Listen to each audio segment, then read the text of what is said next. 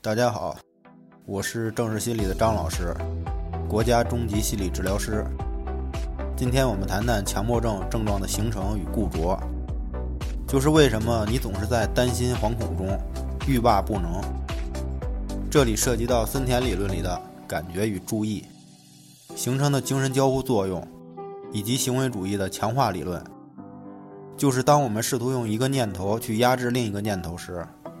会引起更多的念头。对于某种感觉，越是注意，越是强化。经典条件反射原理是，将条件刺激与非条件刺激同时呈现，建立连接。只呈现条件刺激，也会引起反应。但如果不经常的建立连接，则反应会消退。非条件刺激是不需要解释的，条件刺激。与反应是无关的。那么我们思考下，怎么让症状消退呢？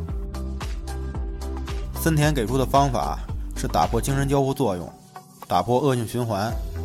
当然，我们说凭空是无法打破的，这就需要郑老师所谈到的强外力了。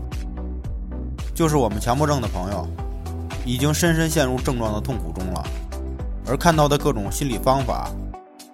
也成为了经典条件反射的连接。